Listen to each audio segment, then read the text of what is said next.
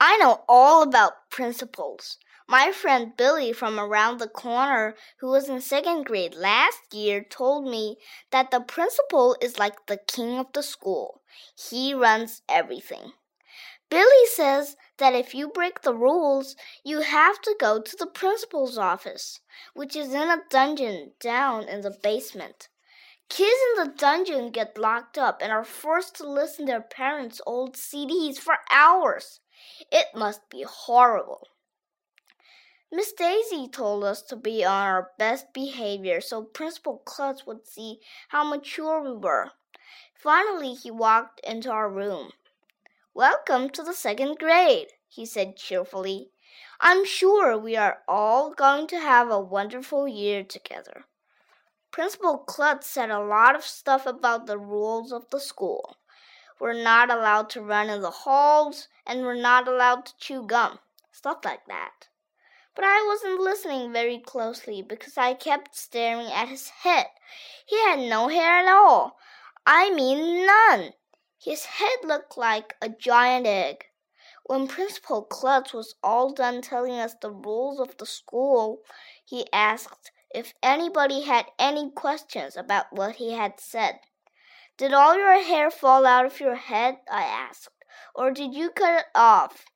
Everybody laughed, even though I didn't say anything funny. Miss Daisy looked at me with a mean face. Actually, it was both, Principal Klutz replied with a chuckle.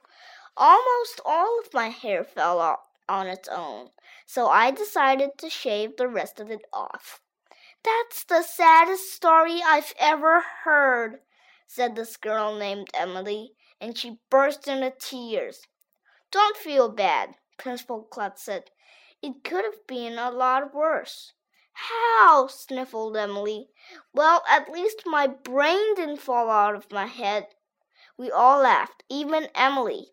Principal Klutz was a pretty funny guy a principal. Any other questions? Do you have a dungeon down in the basement where you put the bad kids? I asked. Actually, the dungeon is on the third floor. Principal Klutz replied. Nobody laughed this time. He quickly told us that he was just making a joke and that he didn't even have a dungeon at all. Principal Klutz must have felt bad that we didn't think his joke was funny, because he invited us all up to the front of the room to touch his bald head. We did, and that made everybody feel a lot better.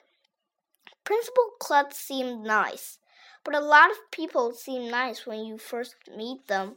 Then later you find out that they're evil villains who plan to take over the world. I bet he was lying about the dungeon.